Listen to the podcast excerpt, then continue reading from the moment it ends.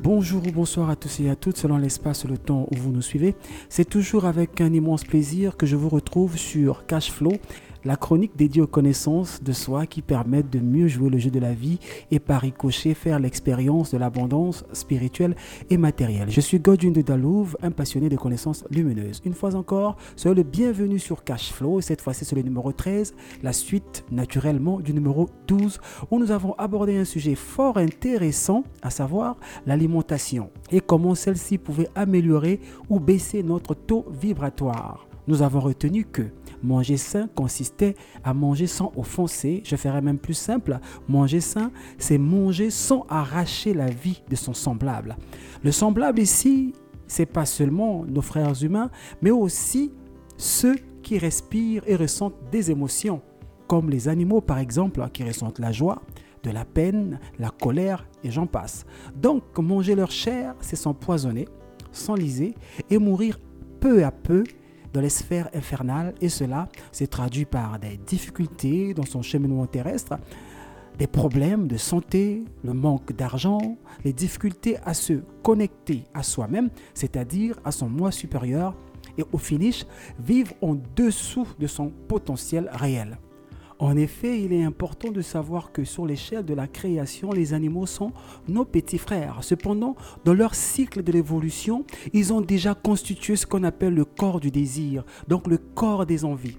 Une fois que nous leur arrachons la vie pour leur chair, ils sont tristes et en colère et cela génère des toxines qui se retrouvent ainsi libérées dans leur chair Deuxième conséquence, a ce que l'on appelle la loi du karma, ou si vous voulez, la loi des causes à effet. Si vous tuez les autres pour leur chair, attendez-vous à ce que l'on vous tue également pour votre chair. La question qui se pose souvent, ben, si je ne mange pas la viande, que vais-je manger?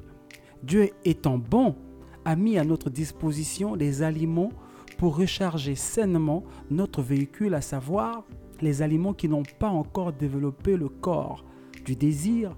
Et ces aliments-là ne ressentent pas la douleur ce qui est extraordinaire. Leur existence n'est basée que sur le fait de nous offrir de quoi nous nourrir. Par exemple, le manguier qui nous offre du fruit, mais pas que pour nous, mais aussi pour toute la création. Les abeilles en profitent, euh, les oiseaux en profitent, et tout le monde en profite. Les végétaux comestibles sont là pour nous. Tout de même une remarque. Sachez que de nos jours, il y a des OGM, des organismes génétiquement modifiés. Donc même en mangeant des fruits, on n'est toujours pas très sûr de manger des choses correctes, malheureusement. Donc il faut être soi-même au taquet, faire attention à ce que nous mangeons pour maintenir notre corps en bon état avec un taux de vibration hyper élevé nous permettant de rester en connexion totale avec nous-mêmes, donc c'est-à-dire avec Dieu le Père. Tout le plaisir a été pour moi, j'espère vous retrouver très vite. Restez donc à l'écoute sur toutes nos plateformes de diffusion, notamment YouTube, Magic TV, Facebook, Magic TV. Prenons soin de nous. À dimanche prochain. Au revoir.